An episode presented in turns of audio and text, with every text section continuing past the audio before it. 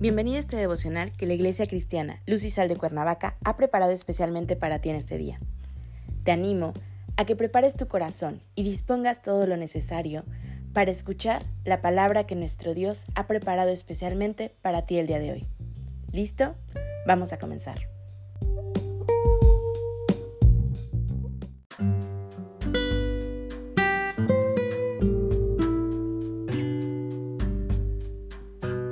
Hola, ¿qué tal? Es un gusto saludarte el día de hoy, bienvenido.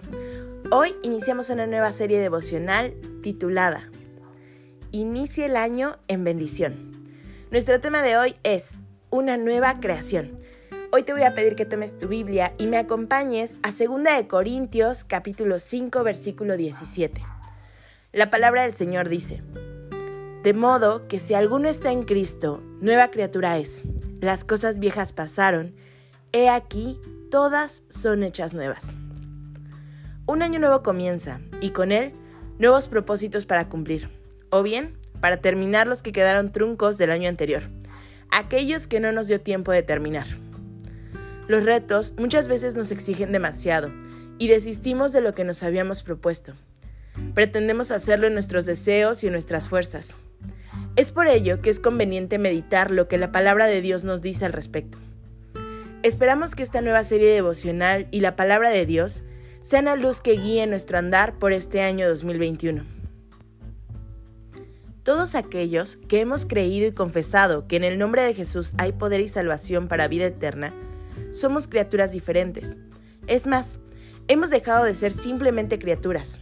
Sí, hoy dejamos de ser criaturas para ser hijos, hijos de Dios por adopción por medio de su Hijo Jesucristo.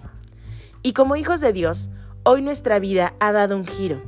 Hemos dejado de ser criaturas naturales para ser seres espirituales, que por medio de Jesucristo nos acerca al Padre para que tengamos un nuevo nacimiento, que es por medio de creer en el nombre de Jesús. Ese nuevo nacimiento en Jesucristo cambia, transforma nuestras vidas. Ahora somos renovados en nuestra conducta, en nuestra vana manera de pensar. Si anteriormente en nuestra antigua naturaleza nos dedicábamos a elaborar planes egoístas para satisfacer únicamente lo que nos diera placer y hacernos sentir bien, o tú, hombre o mujer, ¿alguna vez no pensaste en asistir al gimnasio para lucir un mejor cuerpo y ser el centro de todas las miradas? ¿O también simplemente te sometiste a dieta para bajar de peso?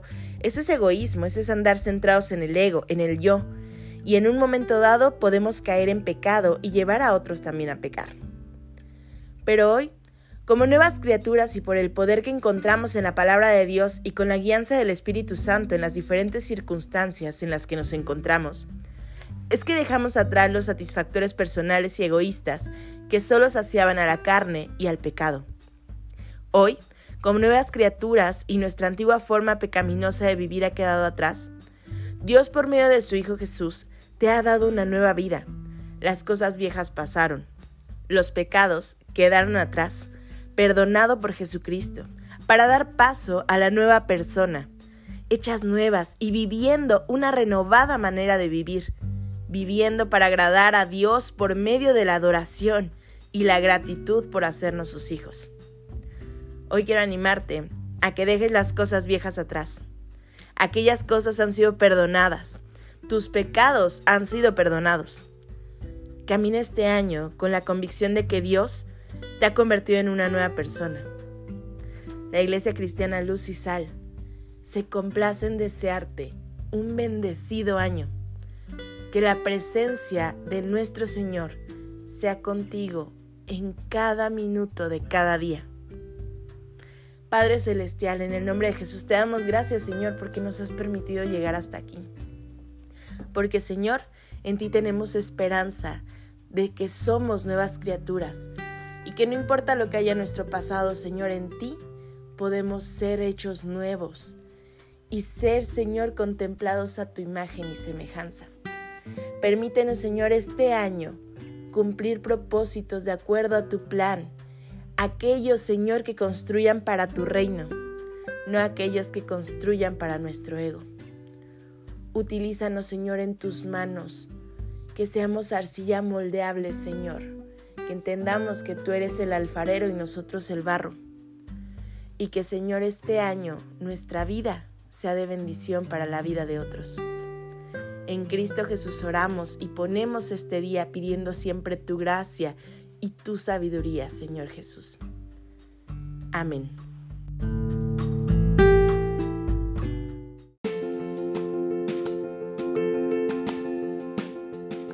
Ha sido un placer compartir la palabra contigo el día de hoy. Te animo a que no te pierdas ni un solo devocional de esta serie. Te espero aquí el día de mañana. Y recuerda, conecta con Dios.